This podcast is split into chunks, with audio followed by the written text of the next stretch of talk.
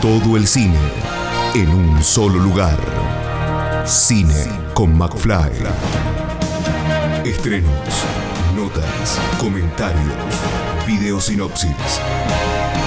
Cine con McFly. Todo el cine en un solo lugar. Todo el séptimo arte en Cine con McFly. Cine con McFly. Esta semana tenemos estrenos, por suerte, que llegan, como venimos eh, desde hace unas semanas, eh, recibiendo tanto por vía online como por vía presencial. Por suerte están volviendo los cines eh, a nuestras vidas. Y bueno, una de las películas que vamos a poder disfrutar en esta semana es El Silencio del Cazador, dirigida por Martín de Salvo, que primero le agradezco que esté ahí de otro lado para charlar un poquito acerca de su nueva película. Bueno, por favor, muchas gracias a vos por, siempre estar ahí este, ayudando y difundiendo el cine. Bueno, por favor. Eh, Martín, eh, contanos, un poquito cómo, cómo, surge, cómo te llega este, el, guion de, del Silencio del Cazador.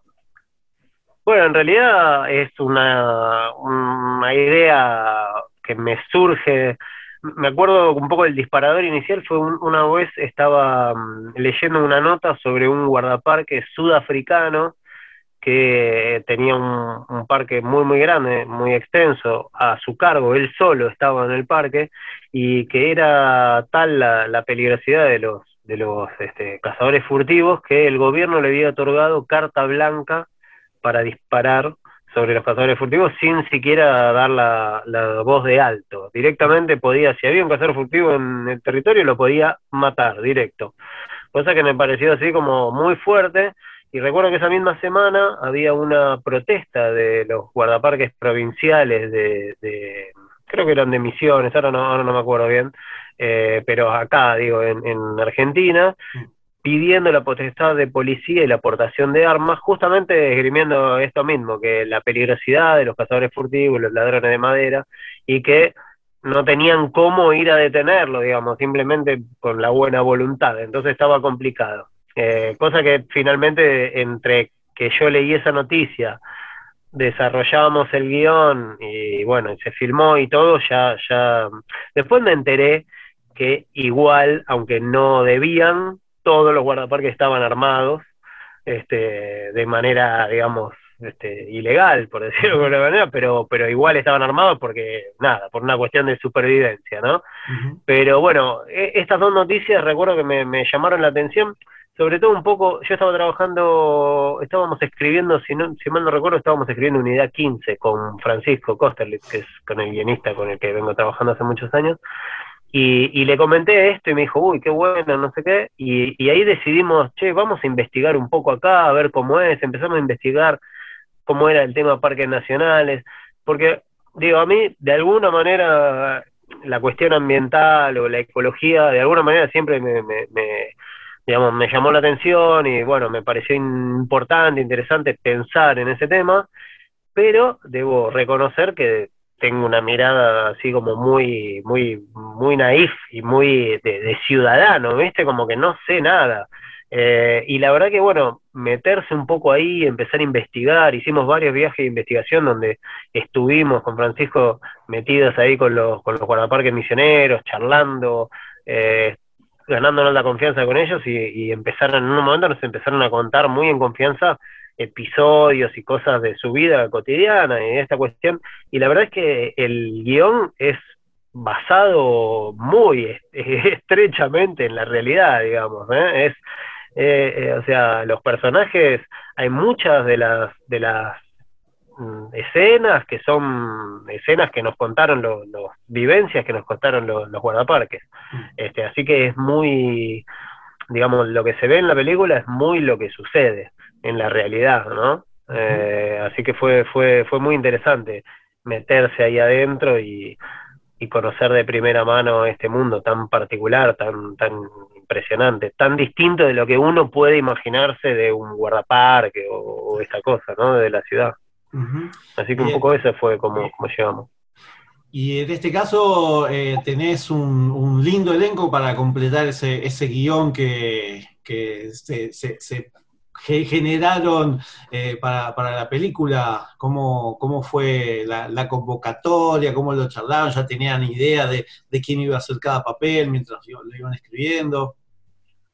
Ya, no, la verdad que no, no, en, en, un principio se fue escribiendo, se fue escribiendo y no, no teníamos, nunca tuvimos como una, eh, como un nombre o un actor o una actriz puesto en, en, los papeles. Eh, lo que me pasó también eh, con Pablo, con Pablo Echarri, fue que justamente que yo también había, venía de, de, de tratar de trabajar con él en, un, en algún proyecto anterior que no habíamos cuadrado por fecha, por tiempo, bueno, por esas cosas, este, pero tenía muchas ganas de trabajar con él. Eh, y la verdad es que para, para Guzmán, para este guardaparque, me parecía que Pablo estaba como, eh, estaba perfecto, estaba destinado a hacerlo, ¿viste? Era un papel eh, para él, no solo por physique du rol, por presencia, eh, sino también un poco por, por ese, mm, digamos, nada, por ese carisma, por esa, por esa, no sé, por, por esa capacidad creo que tiene Pablo, que, que digamos que mm, bien dirigido, bien trabajado, él tiene un, es, es un gran actor, Pablo, digamos, ¿viste? Pero eh, por ahí nada, tiene como, bueno, una cosa de, haber hecho mucho, mucho papel en televisión y entonces esa parte se lo, se lo conoce como más por ese lado, pero eh, trabajando en cine en particular con, y conmigo, con, bueno, con los compañeros, realmente es un tipo que, que, que da mucho, que, que le, que, que, viste, que pone mucho, mucho de sí mismo eh, y la verdad que a partir de, que se lo pasé a Pablo el guion, que le encantó y que dijo, sí, quiero hacerlo, eh, se subió al barco eh, muy, muy, muy al comienzo del proyecto. Por supuesto también Mora, que, es con quien vengo trabajando este, hace muchísimos años y ella dice que soy su, soy su director fetiche, no ella es mi actriz, sino que yo soy su director fetiche. Este, y con Mora y con Pablo empezamos como ahí un poco a delinear como el, el, el, posible, bueno, en principio el antagonista, ¿no? Queríamos empezar a buscar. Mora también hace dirección de casting, así que en ese sentido me ayudó muchísimo.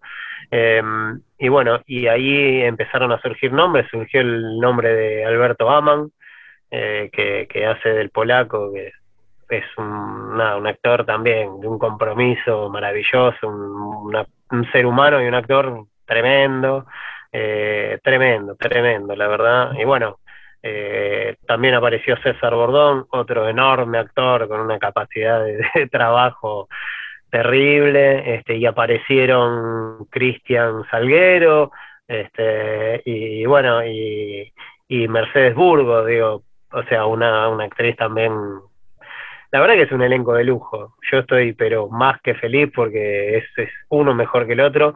Todos dieron muchísimo y, de verdad, digo, la verdad que pusieron, pusieron, este, pusieron todo en la película. Fue un rodaje complicado, fue un rodaje bastante arduo. La selva no es fácil para filmar ahí.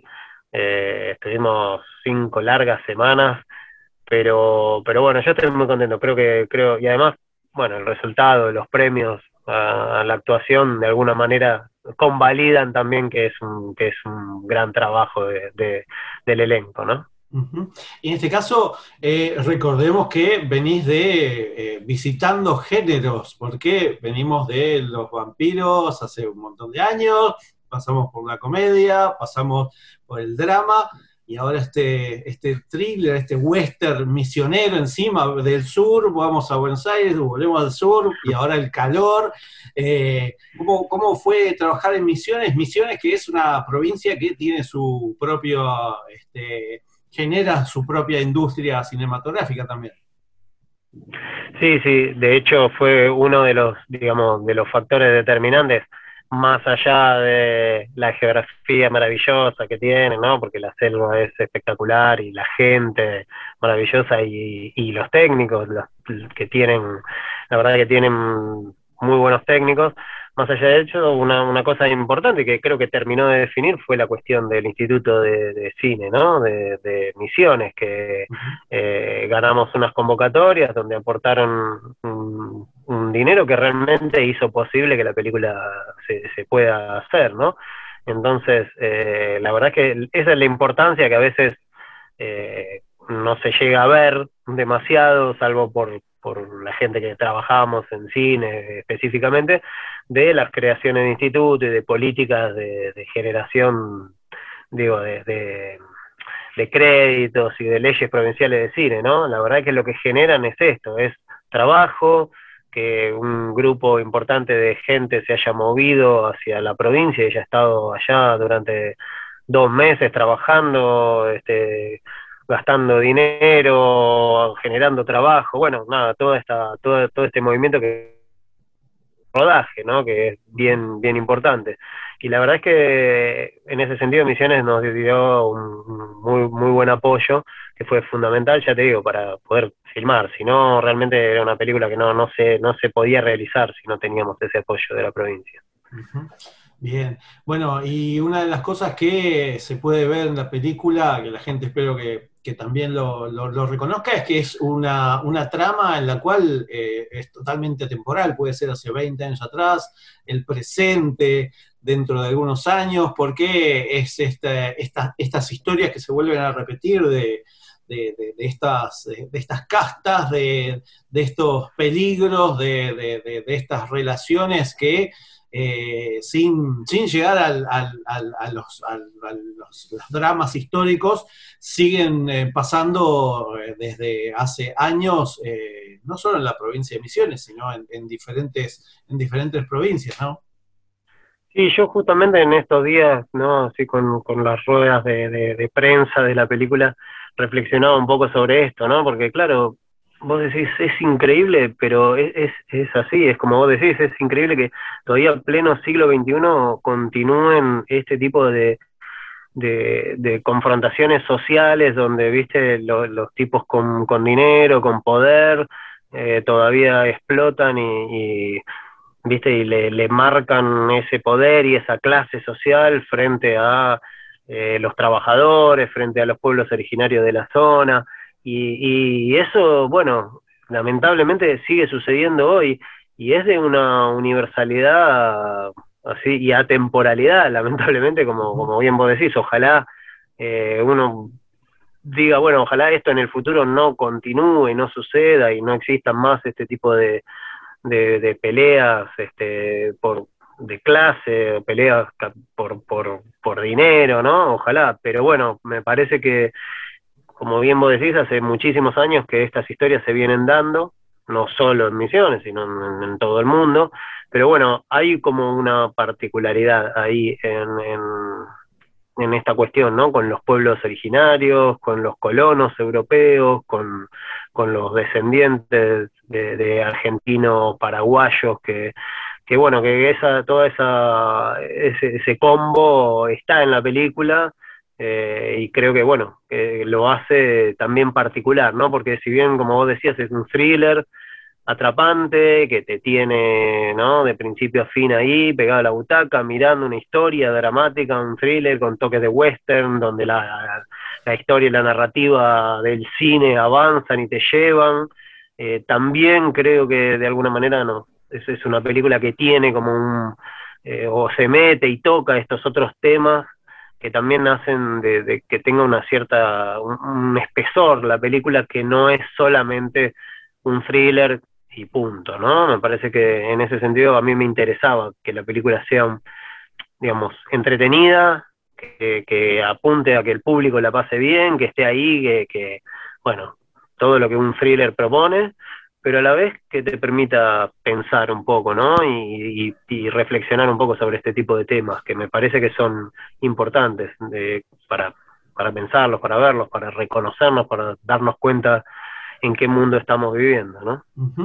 Bien, y una de las cosas que también te quería preguntar por, último es eh, acerca de la dirección de fotografías, cómo, cómo fue captar todo eso, eh, toda esta, esta selva, todo este paisaje, porque la verdad que eh, los lugares, cómo fue encontrar estas locaciones también.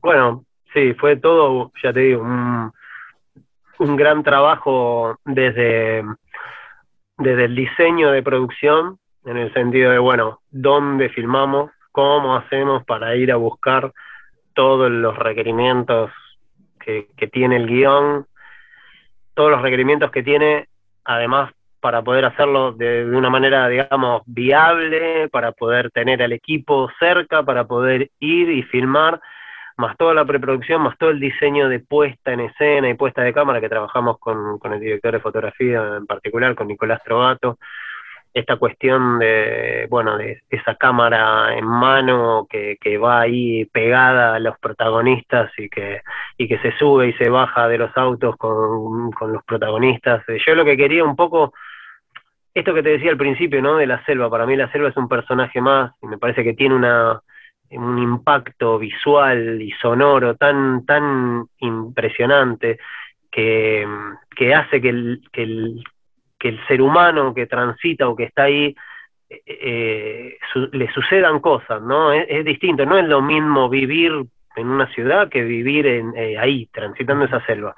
Y eso me parecía que la mejor manera de, que el espectador lo pueda vivir era tratar de estar lo más cerca posible de del punto de vista y de la mirada del personaje que está eh, en la película, ¿no? Entonces, por eso de alguna manera la, idea de puesta con Nico fue tratar de darle cierto realismo, cierto cierto mm, eh, cierto tinte de, cine directo, de cine documental, si querés, pero nunca nunca perdiendo de vista que estamos contando un thriller y que tenemos que, digamos que, que, estar metidos adentro, pero no es un documental, digamos, ¿no? Entonces hay toda una gran puesta muy compleja que por ahí eh, para, para los para, digamos para los que saben cómo cómo es filmar lo ven y, y, se dan cuenta de lo complejo que son algunos planos que en realidad están preparados y armados y hechos para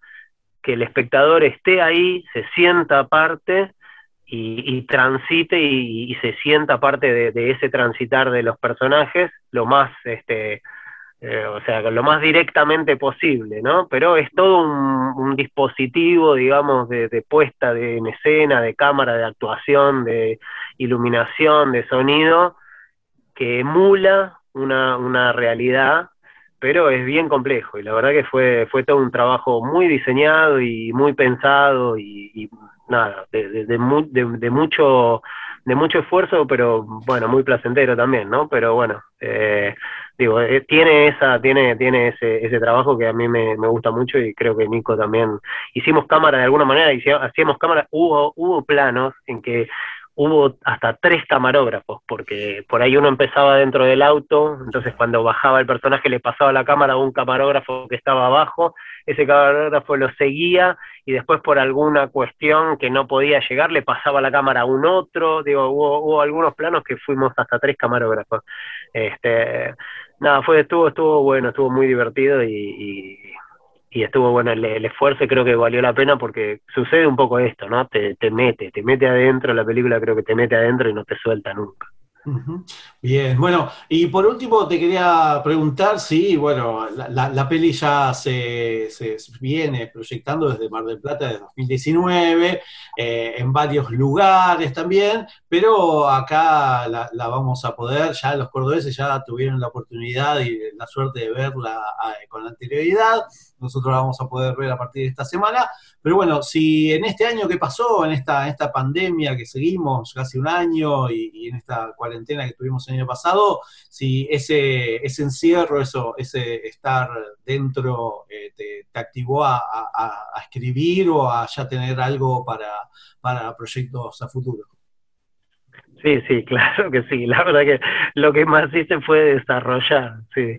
Este, Sí, sí. Eh, tengo, bueno, yo había filmado sobre finales de 2019, había filmado otra peli, eh, también allá en Misiones, que esa me quedó, digamos, bueno, filmada y solo quedó ahí durante todo el tiempo de pandemia que prácticamente no pude editar, o sea que ahora estoy retomando la edición. Por ahora tiene de nombre de trabajo El Ciego y la semana pasada ganamos en, el Work in Progress de, de Sanfic, de Chile, el, un pase al mercado, al mercado de, de de, de Cannes, así que es como un gran avance para la película porque nos va a permitir de alguna manera mostrarla a vendedores internacionales y, dar un primer paso, hay que terminar de editarla, hay que terminar la postproducción, hay que terminar de retomar y filmar algunas cositas que, que me quedaron, Así que estoy con eso, estoy con, eh, con otro guion que, que estamos